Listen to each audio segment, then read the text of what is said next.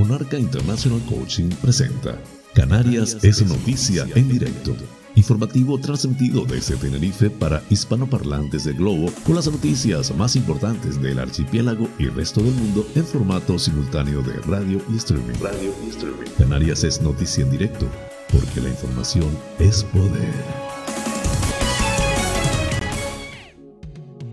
Hoy es miércoles 9 de noviembre del 2022. Distinguidos espectadores, sean todos bienvenidos a este espacio informativo transmitido desde las Islas Canarias en España por Tenerife VIP a través de la website tenerifevipradio.com. Emite el noticiero a las 8 y a las 20 horas y por conexión Canarias FM a las 14 y a las 22 de lunes a viernes en zona horaria del archipiélago canario. Además puedes acceder al noticiero en formato streaming desde mi canal de YouTube Canarias es Noticia en directo, por mi portal web canariasesnoticia.es y también por las principales plataformas de podcast de tu elección. Soy José Francisco González y estoy muy complacido de llevarles este formato, intentando les resulte balanceado, neutro y agradable a pesar del convulso mundo en que vivimos. Dicho esto, manos a la obra.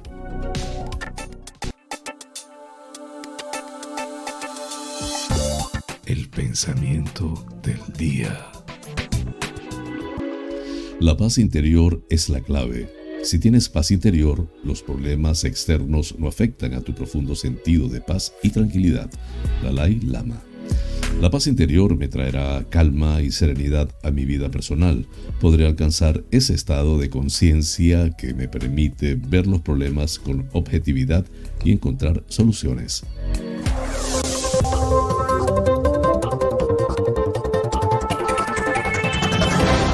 informativo. Titulares del día.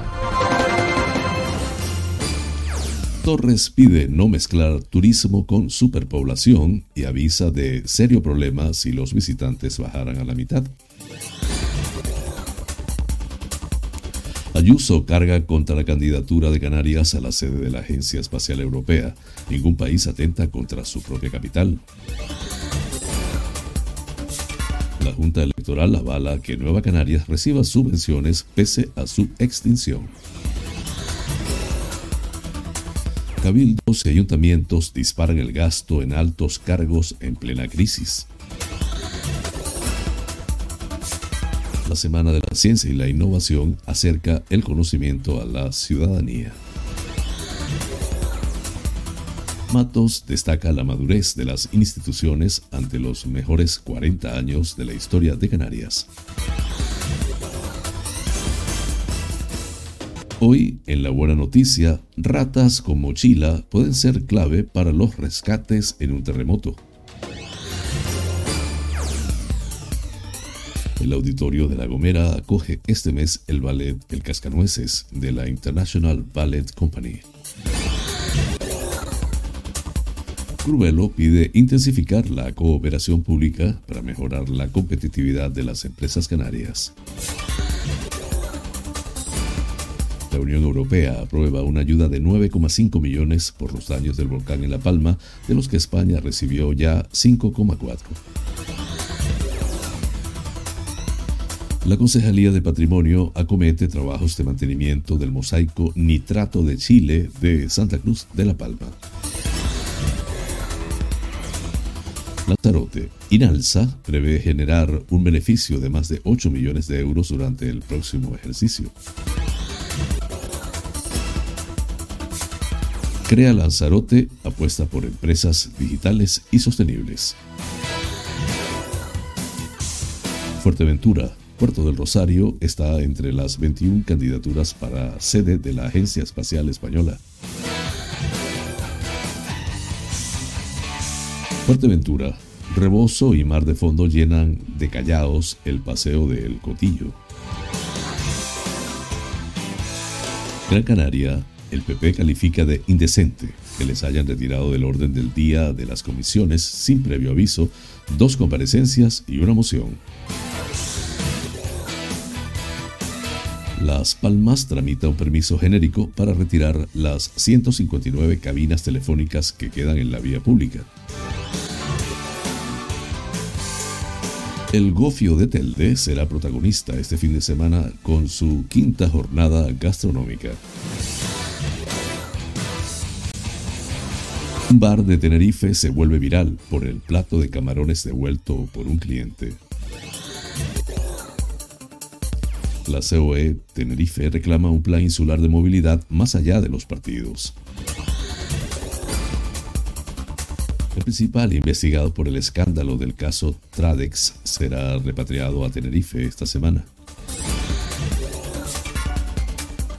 Hoy, en la noticia que inspira, cuento con moraleja. Nacionales, el gobierno aprueba el anteproyecto de ley para combatir las puertas giratorias y regular los lobbies. El PSOE se une al PP para impedir que se debata y se vote con los presupuestos el tope al precio del alquiler que propone Podemos. En internacionales, Zelensky explica sus cinco condiciones para la paz. Macron y Maduro se saludan en Egipto frente a las cámaras. Así culminamos los titulares del día. Flash informativo. El tiempo en Canarias. Intervalos nubosos en el norte de Lanzarote y de las islas de mayor relieve. En el resto de zonas, poco nuboso, con intervalos matinales en Fuerteventura. Temperaturas mínimas con pocos cambios, máximas en ligero descenso en zonas de interior y sin cambios en costas. Viento del noreste, más intenso en costas sureste y noroeste de las islas montañosas. Las temperaturas entre los 14 y los 29 grados centígrados en el conjunto de las islas afortunadas. Flash informativo. Noticias Comunidad Autonómica.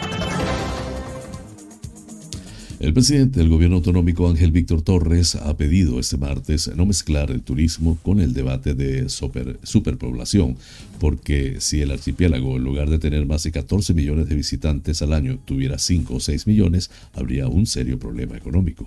En una entrevista concedida a Cope Canarias y recogida por Europa Press, ha pedido sosiego en torno al debate demográfico en las islas, pues hay islas sin superpoblación, caso de La Palma, que venía en descenso antes de la erupción, o zonas del interior de Tenerife y Gran Canaria, mientras que Lanzarote y Fuerteventura sí han crecido, pero también tienen una gran extensión de territorio.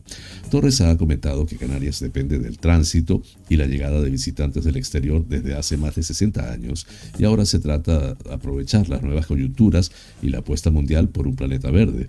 El presidente canario ha remarcado también el papel importantísimo que supone presidir la RUP en el 2023, en consecuencia en el segundo semestre con la presidencia española de la Unión Europea, ya que es una oportunidad para definir la agenda europea del turismo y despejar las dudas sobre los impuestos al queroseno o los regímenes fiscales de las regiones ultraperiféricas, liderando una visión nueva de Europa.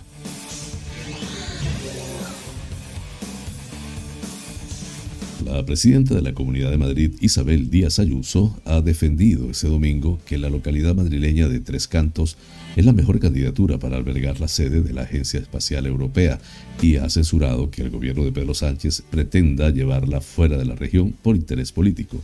A través de su cuenta en Twitter, el presidente del Cabildo de Gran Canaria, Antonio Morales, ha capturado una de las últimas publicaciones de Isabel Díaz Ayuso, donde justifica que el futuro organismo debe ubicarse en la localidad de Tres Cantos porque Madrid concentra más del 90% de la industria y el 70% solo en esa localidad. Para Morales, la afirmación de Ayuso supone frenar el desarrollo de Gran Canaria, según ha hecho público en su cuenta oficial de Twitter, donde añade que la presidenta de la Comunidad de Madrid quiere aumentar el centralismo y concentrarlo todo en Madrid. Morales pide además que el Partido Popular se pronuncie sobre la postura manifestada por la presidenta más mediática de entre las comunidades en las que gobiernan los conservadores. Se ha armado una buena propuesta, subrayó Morales durante unas declaraciones en la Feria del Sureste de la isla de Gran Canaria. Tenemos un tejido social, empresarial, universitario y de investigación, además de trayectoria de seguimiento de viajes espaciales que nos permiten estar muy satisfechos de que el gobierno haya decidido priorizar la candidatura de Gran Canaria, añadió Morales, quien dejó ahora la pelota sobre el Estado. Vamos a ver ahora qué sucede.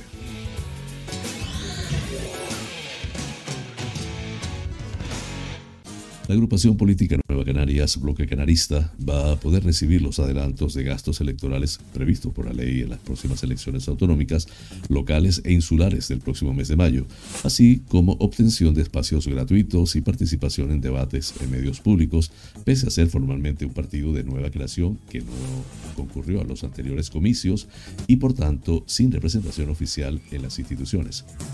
Así lo ha acordado la Junta Electoral Central en su reunión del pasado día 3, en la que analizaba esta cuestión a petición de la propia formación que lidera Román Rodríguez y marcando una dirección distinta a la que estimaba el Ministerio del Interior, que consideraba que al ser un partido nuevo, sin representación en las instituciones y parlamentos, no tenía derecho a adelantos para afrontar las próximas campañas electorales, ni al resto de derechos electorales que asisten a los partidos que sí disponen de ella.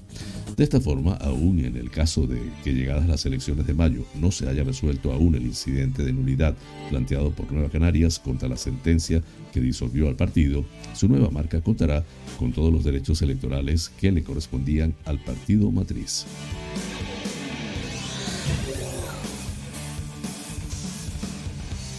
Cabildos y ayuntamientos en conjunto han disparado el gasto en altos cargos a cifras de récord y lo han hecho en coincidencia con el estallido de la crisis de la COVID. De hecho, ya solo en 2020, el primer año de la pandemia, la nómina de los órganos de gobierno y el personal directivo de la administración local experimentó una subida del 12% el mismo año de parálisis económica, confinamientos y cuarentenas en que el gasto total, en cambio, disminuyó casi un 3%. Es decir, las corporaciones insulares y consideradas en global emplearon, emplearon en 2020 menos dinero para inversiones políticas sociales, educación o infraestructuras y, por el contrario, desembolsaron más que nunca para retribuir a sus altos cargos. Es más, la tendencia continuó el año pasado, un ejercicio para el que las entidades locales del archipiélago presupuestaron un montaje de más de 43 millones de euros para pagar las nóminas del personal directivo y del gobierno. De nuevo se trata de una cuantía récord. Yeah. La Semana de la Ciencia y la Innovación en Caritas, perdón, en Canarias cumple este 2022 19 años acercando conocimiento a la sociedad canaria, un hito que la consejera de Economía, Conocimiento y Empleo del Gobierno de Canarias a través de la Agencia Canaria de Investigación, Innovación y Sociedad de la Información, ACIICI, ha querido poner en valor recordando el histórico de ediciones anteriores y renovando su invitación al gran público para que no pierda la oportunidad de participar del 14 al 20 de noviembre en esta nueva cita.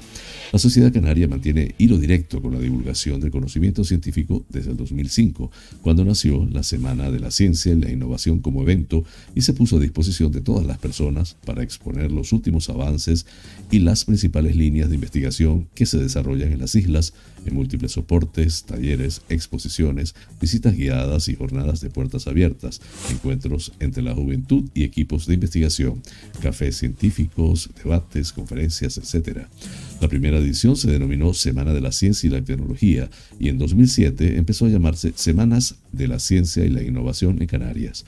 En 2014 se creó el logo que identificaría a la CSIC como el evento de difusión de la ciencia más cercana y cotidiana con el que cuenta el archipiélago canario. Se trata pues de un símbolo de tres piezas que encajan entre sí para formar diversas imágenes. La cúpula de un telescopio en el horizonte, el sol de Canarias al amanecer o un ojo de ciencia que observa las estrellas, siempre de mirada abierta como debe ser la ciencia y la innovación.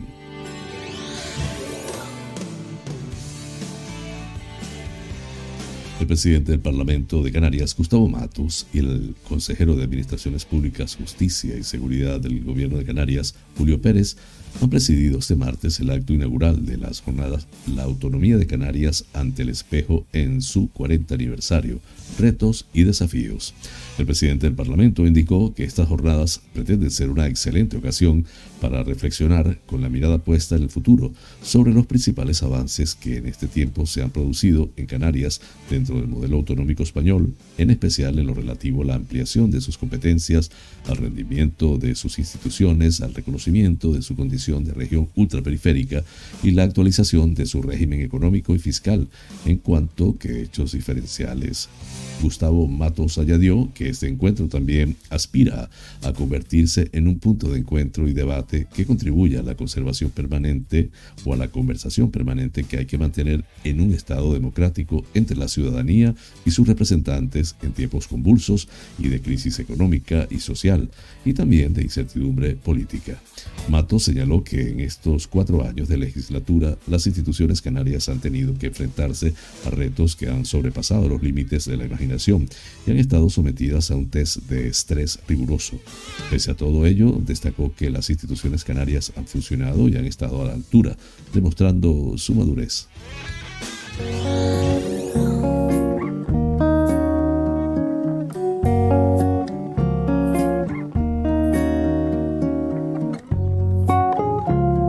La buena noticia, porque también las hay.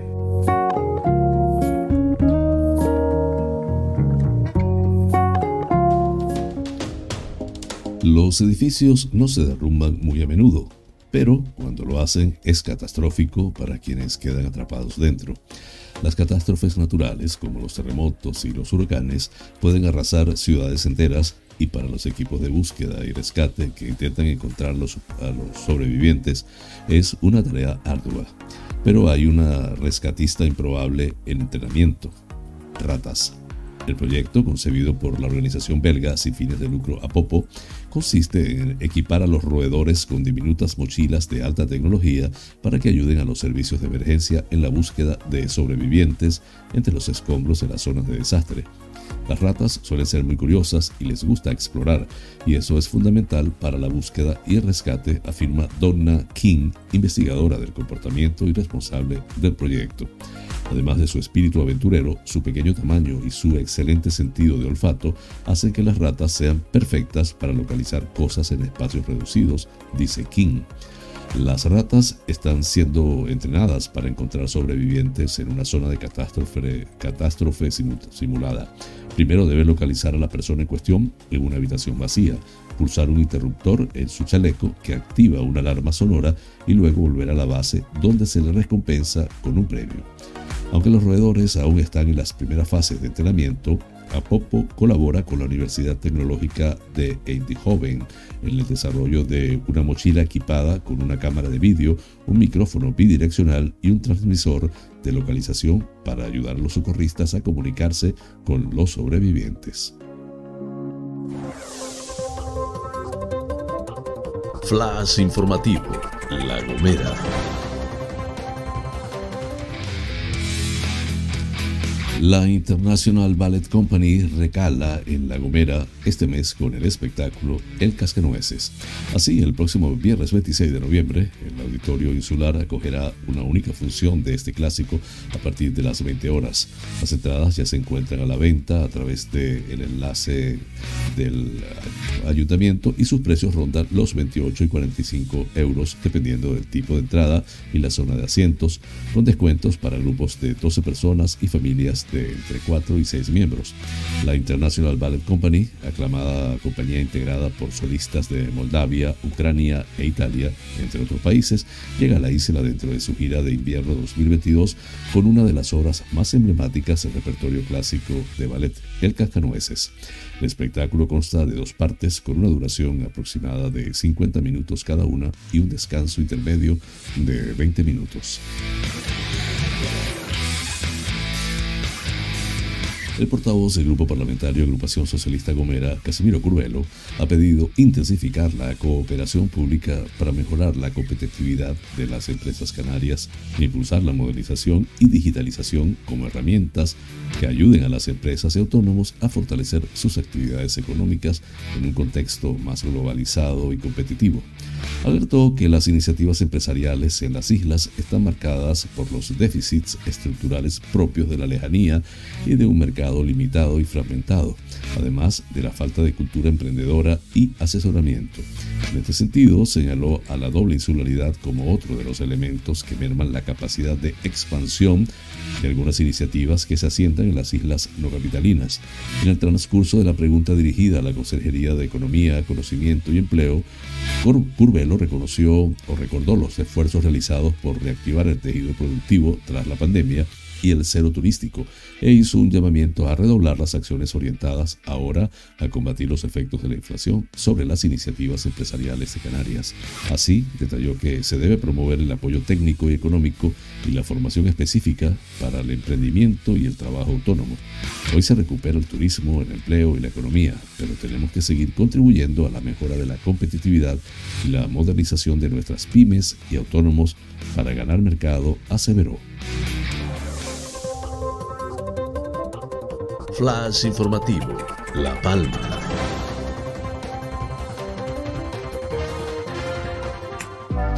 Los ministros de Economía y Finanzas de la Unión Europea han decidido este martes modificar su presupuesto anual para otorgar una ayuda de 9,5 millones de euros a España tras la erupción del volcán Cumbre Vieja en la isla canaria de La Palma en septiembre de 2021, que provocó daños masivos en la isla y de los que las autoridades recibieron ya en mayo un adelanto de 5,4 millones. Esta partida forma parte de un montante total de 718 millones de euros para siete estados miembros a fin de reconocer a los daños o responder a los daños causados por desastres naturales. La isla de La Palma sufrió las erupciones del volcán Cumbre Vieja desde el 19 de septiembre hasta el 15 de diciembre del 2021. La erupción ha devastado una superficie de unas 1.200 hectáreas y ha causado daños especialmente en infraestructuras de redes, en hogares y edificios y en el sector agrícola. Las autoridades españolas estimaron un daño directo total de 862 millones de euros. Sin embargo, a esos 9,5 millones hay que descontar el anticipo de 5,4 millones del Fondo de Solidaridad de la Unión Europea que España ya recibió el pasado mes de mayo, por lo que con esta nueva ayuda llegarán los 4,1 millones restantes. La presidencia de turno de la Unión Europea, que este semestre ocupa República Checa, ha destacado en un comunicado de su ministro de Hacienda, Sabinek Stanjura, que esta decisión es prueba del interés colectivo de los 27 en apoyar a los socios más afectados por catástrofes naturales para reconstruir lo destruido y que sus economías salgan fortalecidas.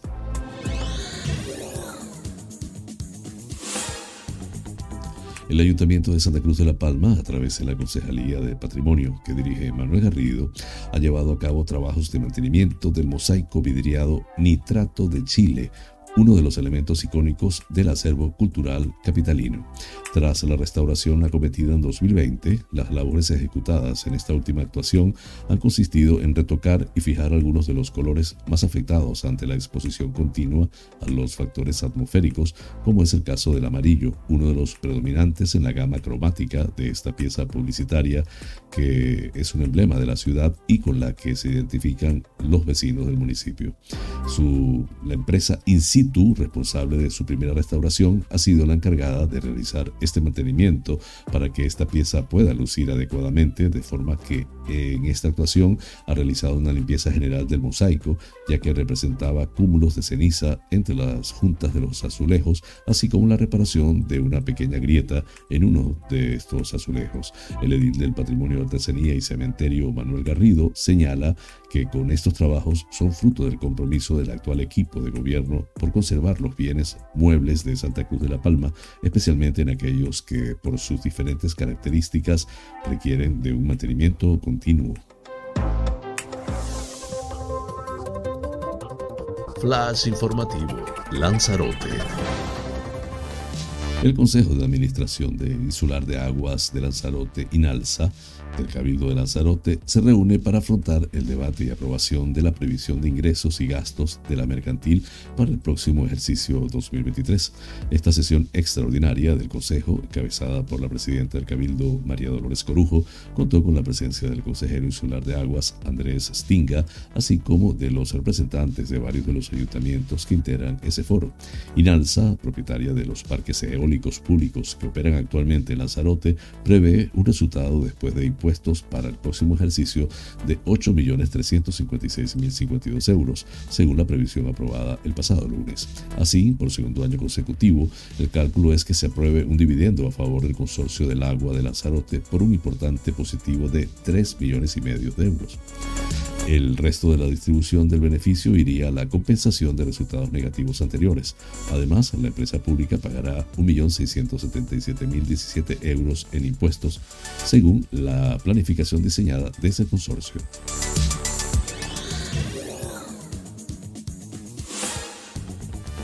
En la ensoñación de un joven emprendedor representado por el cómico Gas, la ansiedad tiene forma de señor mayor, con poco pelo y malas pulgas, aunque sus expectativas sobre el futuro del negocio son desalentadoras, absoluto desastre.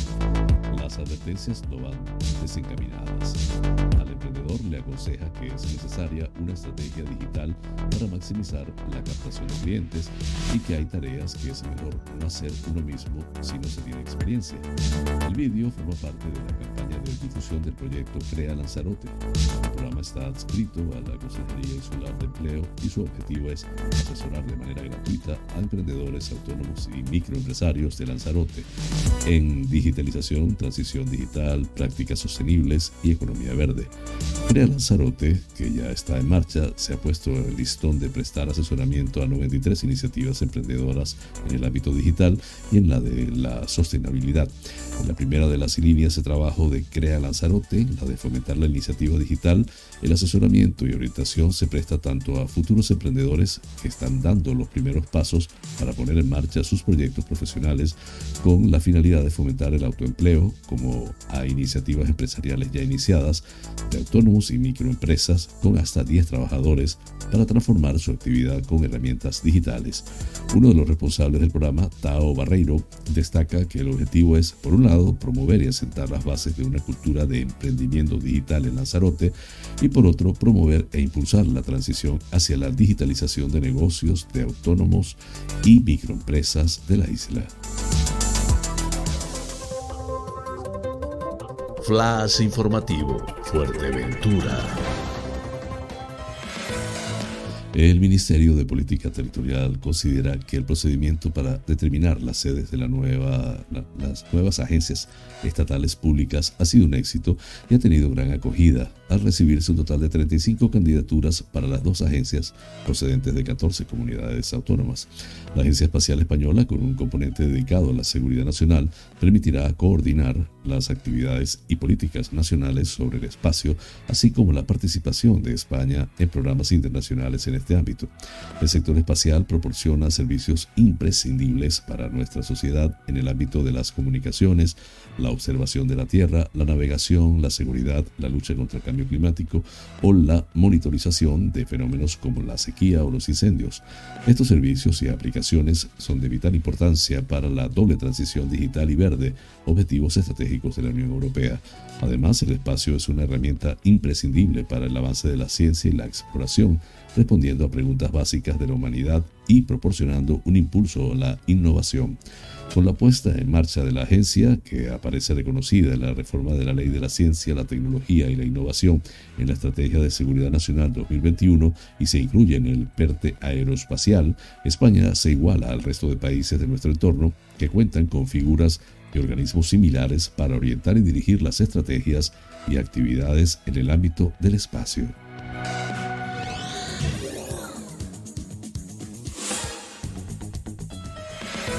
Durante la jornada de ayer se producía un fenómeno normal en la zona norte de Fuerteventura cuando se dan las condiciones específicas para ello. Las terrazas y el muellito de El Cotillo vieron cómo el fuerte rebozo, unido a una marea alta, llenaba de piedras, callaos, la zona del paseo. Los callaos están en la playa del interior del enclave norteño y en situaciones de fuertes mareas acaban subiendo por el paseo y los restaurantes de la zona. No hay nada normal, pero sí se produce en determinadas épocas.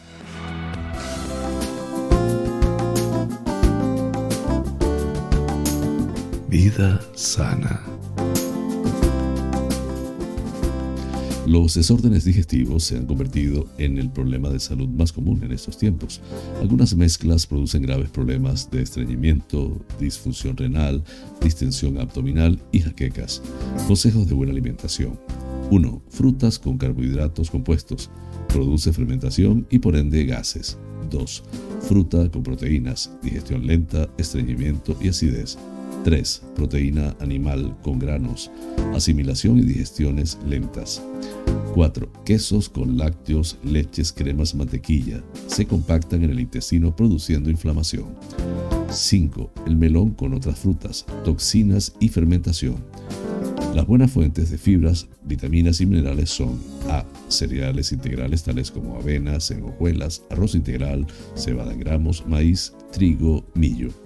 B. Almidones, papa, yuca en preparaciones sencillas. C. Hortalizas y verduras crudas, cocidas al vapor, en cremas, en sopas, etc. Lechuga, zanahoria, rábano, cebolla, tomate, apio, pimentón, pepino, espinacas, acelgas, berro, repollo, brócoli, berenjena, coliflor, etc. D. leguminosas, aullamas, frijoles, garbanzos, soya. Combinamos así con los tips de buena alimentación que les he traído esta semana. Los invito a ponernos en práctica para mejorar nuestro cuerpo, que es también nuestro templo.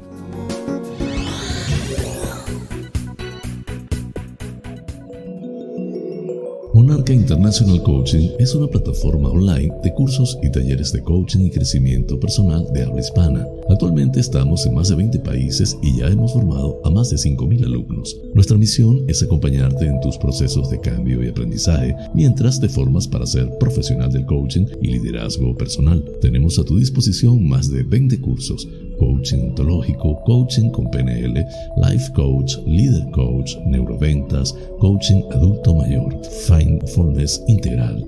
Contáctanos por los WhatsApp 3923 86 370 y 54924 946 52499. Monarca International Coaching, porque el mundo cambió y con él nuestra forma de aprender.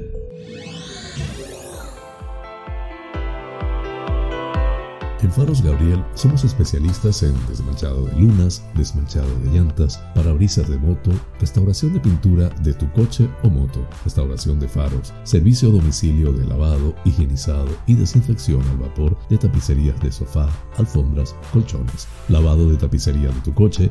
Estamos en el centro comercial Tu Trébol, Los Olivos, ADG. Pide tu cita al 602-431-296. Faros Gabriel, seriedad y satisfacción garantizada. Tal día como hoy, es Femérides.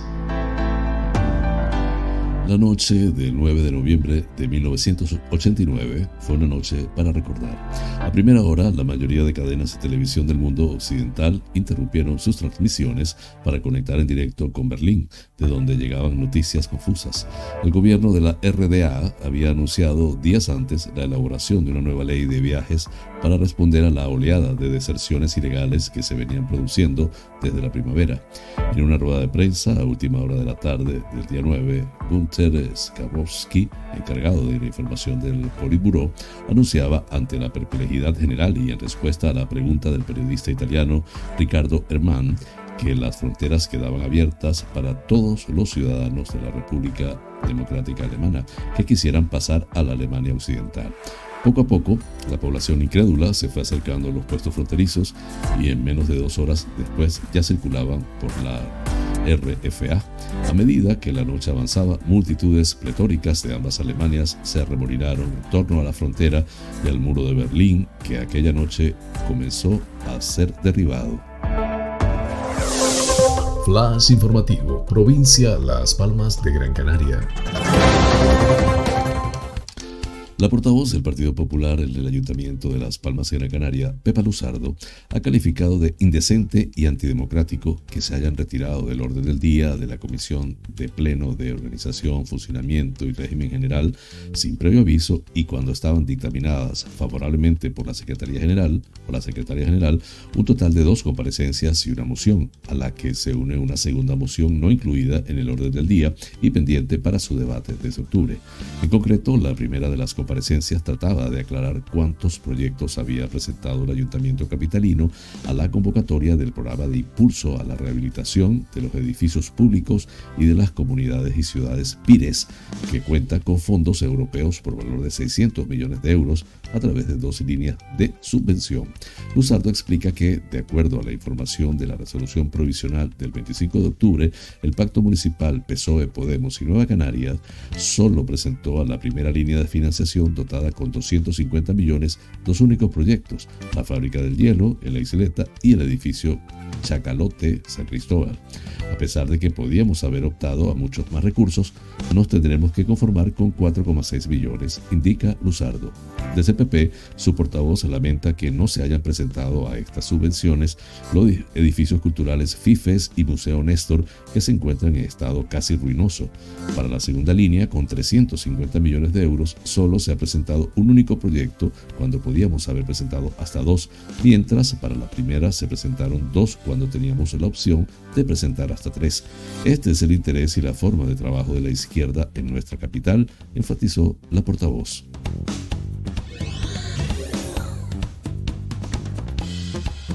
El concejal de urbanismo del Ayuntamiento de Las Palmas de Gran Canaria, Javier Doreste, anunció este martes que el consistorio está ultimando un permiso genérico para que la empresa que se encarga de la retirada de las cabinas telefónicas pueda quitarlas sin necesidad de tramitar su eliminación una a una, como se ha venido haciendo hasta ahora. El grupo de gobierno confía en tener listo el permiso en unas semanas. Estamos analizando ese documento de 160 páginas que describe todas las cabinas para concederle un permiso genérico y no uno por uno a cada, cabina y además eh, poner que la empresa tiene la obligación de reponer el pavimento, detalló el edil.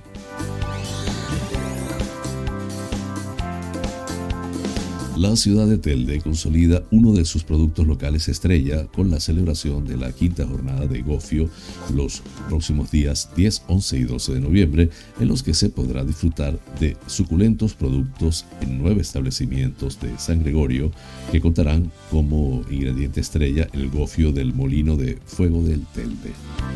La iniciativa, compulsada por la Zona Comercial Abierta de San Gregorio, cuenta con el apoyo de la Concejalía de Desarrollo Local, dirigida por Lidia Mejías, y la Consejería de Industria, Comercio y Artesanía del Cabildo de Gran Canaria, coordinado por Minerva Alonso. La jornada fue presentada en la mañana de este martes por la presidenta de la Zona Comercial Abierta de San Gregorio, Mónica Muñoz, junto a los representantes de las demás administraciones en las instalaciones del Molino de Fuego ubicado en Los Llanos.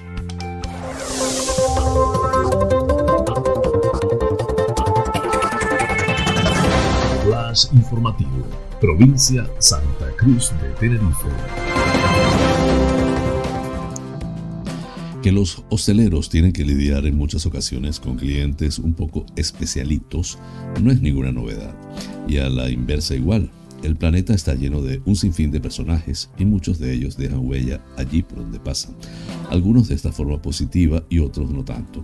Por suerte, la era digital permite en la actualidad dejar constancia de algunos de estos seres extraordinarios y de sus particulares proezas. Así lo pensó uno de los empleados del restaurante tinerfeño María Tapas, ubicado en Las Galletas, quien tras recoger el plato de camarones que uno de sus clientes había degustado, quiso retratar la estampa, que a su vez fue recogida y publicada por la página de Facebook de Huachinches Modernos de Tenerife, que se veía en, en la foto. En concreto se ve un pequeño plato de camarones de tonalidad rojiza, todos colocados de forma perfecta. Las cabezas por un lado todas juntas, luego las colas y en medio la cáscara del abdomen del marisco. Algo propio de las personas más perfeccionistas que no pueden ver los objetos colocados de forma aleatoria. La instantánea tiene ya más de 600 reacciones en la red social y más de 100 comentarios, muchos de ellos de los más ingeniosos. Ese es neurocirujano y yo que hasta con cáscara me los como por no tener el estrés y la paciencia de pelarlos. Otro dijo, maníaco compulsivo o genio de la estética con mucha paciencia. O ese es mecánico de la NASA y de los buenos. Son solo algunos de los comentarios que pueden leerse en la publicación.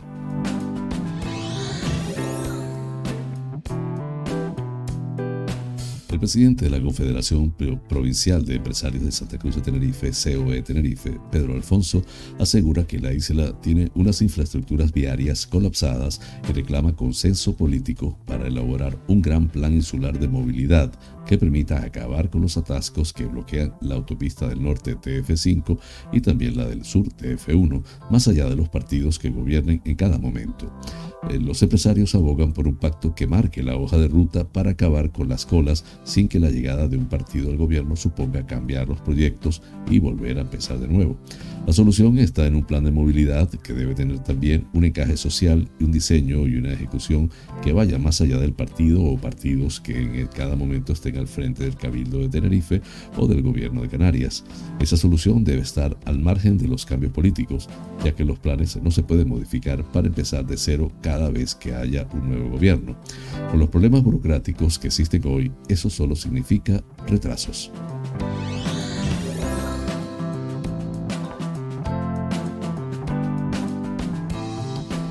Mukesh D., el considerado como principal investigado en el escándalo financiero acaecido en Santa Cruz de Tenerife y que es conocido como el caso Tradex, será repatriado esta misma semana tras ser detenido en Dubái, Emiratos Árabes Unidos, como consecuencia de una orden internacional de búsqueda y captura acordada a tal fin en su día por el juzgado de instrucción número 3 de la capital provincial. Según la información facilitada por fuentes conocedoras del caso, está previsto que sea el próximo viernes día 11 al que se le imputa la presunta comisión de los delitos de estafa grabada y blanqueo de capitales cuando las autoridades conduzcan a Muqués hasta Madrid escala previa a su retorno a la isla, de donde desapareció el pasado julio cuando varios afectados comenzaron a reclamar lo invertido en lo que se teme no era más que la clásica estafa piramidal o sistema Ponzi. En el auto por el que la titular de dicho juzgado levantó el secreto de sumario, se confirma que ya son al menos 136 las personas que han reclamado judicialmente unas cantidades que se acercan en su conjunto a los 3 millones de euros, si bien se teme que las cifras reales sean mayores. Además, la jueza instructora ha citado como investigados a otras dos personas en relación con los referidos tipos penales, la pareja de Buques y su principal comercial.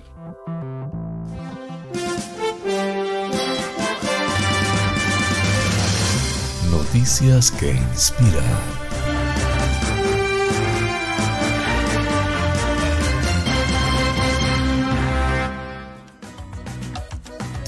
Hoy en la noticia que inspira les traigo un cuento con su correspondiente moraleja. Mientras un grupo de ranas viajaba por el bosque, dos de ellas cayeron en un pozo profundo. Cuando las otras ranas se agolparon alrededor del pozo y vieron lo profundo que era, les dijeron a las dos ranas que ya no había esperanza para ellas. Sin embargo, las dos ranas decidieron ignorar lo que decían las demás y procedieron a intentar saltar fuera del pozo.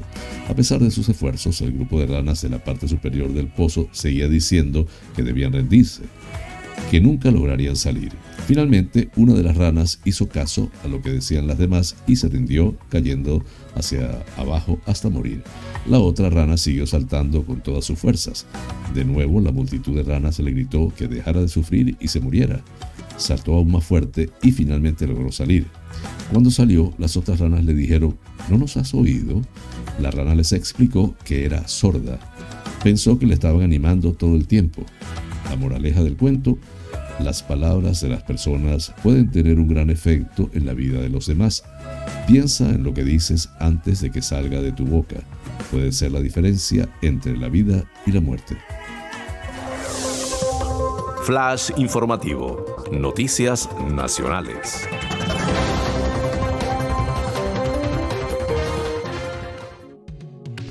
El Consejo de Ministros ha aprobado este martes el anteproyecto de ley de transparencia e integridad en las actividades de los grupos de interés que busca combatir las puertas giratorias y regular los conocidos como lobbies.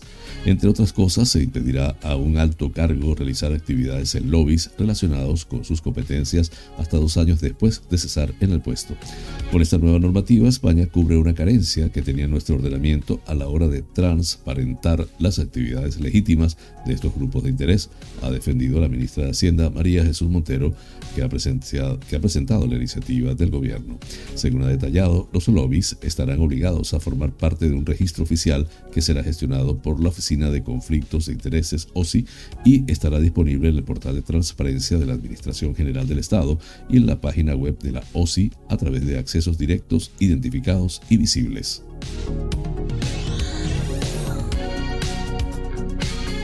PP y PSOE bloquean las enmiendas argumentando que no tienen relación con las cuentas del 2023 si se mantiene la tramitación de la iniciativa de Podemos para poner ya en marcha incentivos fiscales para fomentar el alquiler.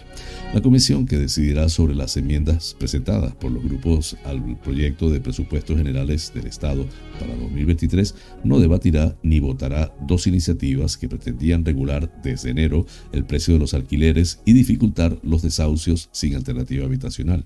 PSOE y PP utilizaron este martes la mayoría que tienen en la mesa de la comisión para impedir que se tramiten estas enmiendas presentadas por Unidas Podemos, Esquerra Republicana per Cataluña y EH Bildu, con el argumento de que estos grupos pretenden incluir en la ley de presupuestos del año que viene asuntos que no están estrictamente relacionados con las cuentas. Por el contrario, PSOE y PP sí permitieron la tramitación de una enmienda para poner ya en marcha incentivos fiscales para fomentar el alquiler. La decisión tomada este martes por PSOE y PP supone la confirmación de lo que ya anunció la semana pasada la ministra de Hacienda, María Jesús Montero, después de un día de vaivenes y cambios de versión. Con su voto, los dos partidos mayoritarios no se oponen al contenido de estas enmiendas sobre vivienda, sino que impiden que el resto de grupos se posicione sobre las mismas, ya que precisamente la decisión de este martes supone bloquear el debate. Para Unidas Podemos, este movimiento supone actuar a puerta cerrada e impedir que el Parlamento se exprese democráticamente. Culminamos así las noticias nacionales. Flash informativo. Noticias internacionales. Se acerca el invierno tras un otoño especialmente cálido y Occidente empieza a presionar a Ucrania para que busque vías que permita un acuerdo de paz entre Ucrania y Rusia. El presidente Macron, en contra de la invasión de Rusia sobre Ucrania, ha sido uno de los más activos en Europa junto con el canciller alemán Scholz para llegar a un acuerdo de mínimos lo antes posible. El presidente turco Erdogan durante meses ha sido el auspiciador de una mesa de negociación que hasta el momento no ha dado frutos, pero ha permitido mantener las líneas de la negociación abierta con resultados en el intercambio de presos de guerra y también en la apertura de los corredores marítimos para poder exportar grano a los países del tercer mundo que más lo necesitan para aguantar el invierno, como Egipto. Y ahora que Ucrania parece haber recuperado el 50% del terreno que conquistó Rusia en la zona del Donbass, las presiones se incrementan. En este contexto, la noche del lunes Zelensky ha vuelto a especificar sus cinco condiciones para un posible acuerdo de paz en una guerra que deja miles de muertos en el corazón de Europa. Según Zelensky, sus condiciones para que termine la guerra son las siguientes. En primer lugar, restauración de la integridad territorial, respetar el estatuto de la ONU, que Rusia pague todos los daños causados por la guerra, llevar ante la justicia y castigar a cada criminal de guerra y en quinto lugar, garantías que esto no volverá a suceder en referencia a la invasión del territorio ucraniano.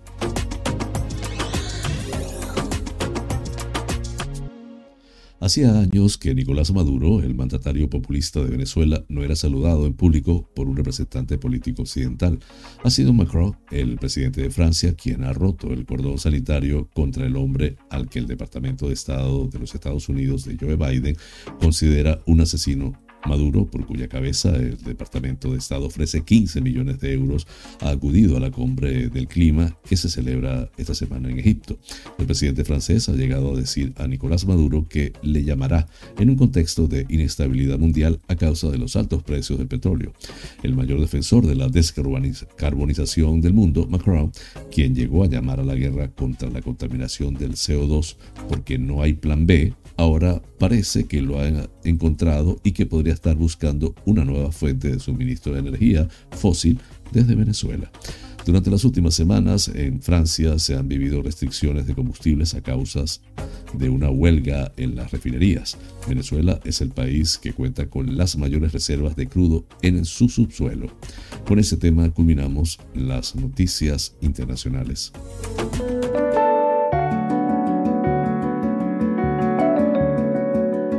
Los astros hablan. Un viaje por el maravilloso mundo de los signos del zodíaco. Aries, te espera un día de gran actividad y muchos nervios. Según se resuelva una cosa, irá surgiendo otra. Ideal para los viajes y las comunicaciones. Te sentirás bien porque te encanta la actividad y te apasionan los retos, pero también debes tener cuidado con tu carácter agresivo y rudo también vas a tener muchas sorpresas. Tauro, éxitos o reconocimientos inesperados en el trabajo. Puede llegarte de repente algo por lo que has luchado durante bastante tiempo o también un grave problema podría solucionarse de forma súbita e inesperada. Nada de esto te esperas, pero hoy el destino te va a sorprender y a premiar tus grandes esfuerzos y sacrificios. Géminis, apoyos o ayudas inesperadas. Te llegan grandes alegrías gracias a tus relaciones y contactos, y no solo en el trabajo o asuntos materiales y mundanos, sino también en la vida íntima. En muchos aspectos hoy vas a recoger el fruto de tu gran habilidad para hacer amistades y conseguir que los demás hagan lo que tú deseas. Cáncer, la luna te traerá hoy un día lleno de estímulos, tanto materiales y mundanos como emocionales e incluso rico en fantasía. Uno de esos días en los que haces muchas cosas y vas a muchos sitios diferentes, pero al final te das cuenta de que en realidad prácticamente no has hecho nada. Lo importante es que estarás ilusionado. Leo, últimamente tienes un carácter más colérico, exigente y a veces tiránico. Esto lo muestras sobre todo en el trabajo y la vida social, pero en realidad tiene su origen en algunas tensiones y conflictos familiares, con tu pareja o con los hijos. Tan solo es un mal momento que pronto pasará porque la fortuna acudirá en tu ayuda. Virgo, estás en un momento propicio para recoger frutos, especialmente en el trabajo. Los grandes esfuerzos y sacrificios de meses anteriores van a tener ahora su recompensa, ya sea de forma súbita o poco a poco. Los planetas te envían excelentes influjos y es un momento ideal para tomar iniciativas y desplegar una gran actividad. Libra, no pierdas el tiempo obsesionándote con caminos que no te convienen o no son para ti. A pesar de lo racional, equilibrado y reflexivo que siempre eres, no obstante, en ocasiones te quedas enganchado a situaciones o personas que solo te conducen a un callejón sin salida. Tal vez hoy te des cuenta de tu error y abras los ojos. Escorpio, de poco o nada te sirve lograr la riqueza o el triunfo en tu vida profesional y mundana si para ello vas a tener que sacrificar tu felicidad o tu familia, o en el mejor de los casos va a repercutir mucho sobre estas cosas. Estás en un buen momento de cara al trabajo o las finanzas, pero tienes que esforzarte por equilibrar tu vida. Sagitario, trabajo y actividades que darán su fruto, aunque quizás algo más tarde de lo que esperas. Todo está bien planificado y va en la dirección correcta, pero no con la rapidez o la brillantez que tú desearías. En realidad poco importa, nunca es tarde si la dicha es buena, por eso ahora debes centrarte en vivir un presente más placentero. Capricornio, luchando y sacrificándote día a día por tus metas y ambiciones profesionales y materiales, te estás dejando la vida sin darte cuenta y perdiéndote muchos momentos de felicidad en la familia, con tu pareja o con tus hijos. Esta reflexión te asaltará hoy en muchos momentos, aunque no por ello vas a cambiar. Es un día algo triste. Acuario llegada inesperada de dinero o buenas noticias en relación con tus finanzas. Las cosas girarán hacia lo positivo en un momento en que te estaba haciendo mucha falta. También será un buen y muy favorable día si tienes que tomar alguna decisión importante en relación con el trabajo o los negocios. Tu intuición te señalará el buen camino. Piscis, el destino te protege siempre en los momentos más difíciles y hoy vas a recibir una ayuda providencial que te sacará de forma casi milagrosa de un importante problema relacionado con tu trabajo o tus finanzas y va a llegar cuando ya estabas pensando casi en tirar la toalla. También tú has hecho eso muchas veces por otras personas.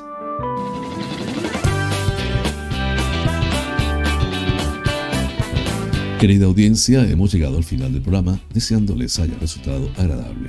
Realmente es un auténtico placer llegar a ustedes desde esta hermosa isla de Tenerife, perteneciente a las Islas Canarias, en el Océano Atlántico, hasta los sitios más recónditos del planeta.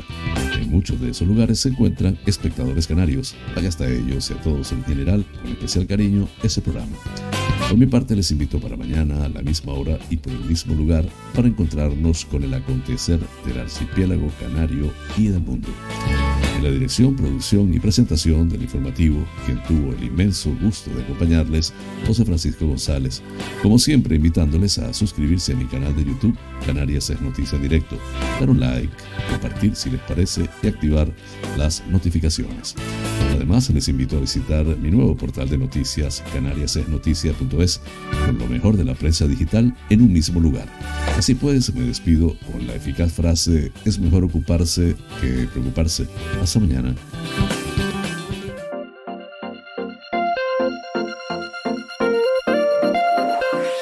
International Coaching, porque el mundo cambió y con él nuestra forma de aprender, presentó Canarias es noticia en directo, el informativo de las Islas Canarias, resto de España y el mundo, porque estar informado es importante y la información es. Es poder.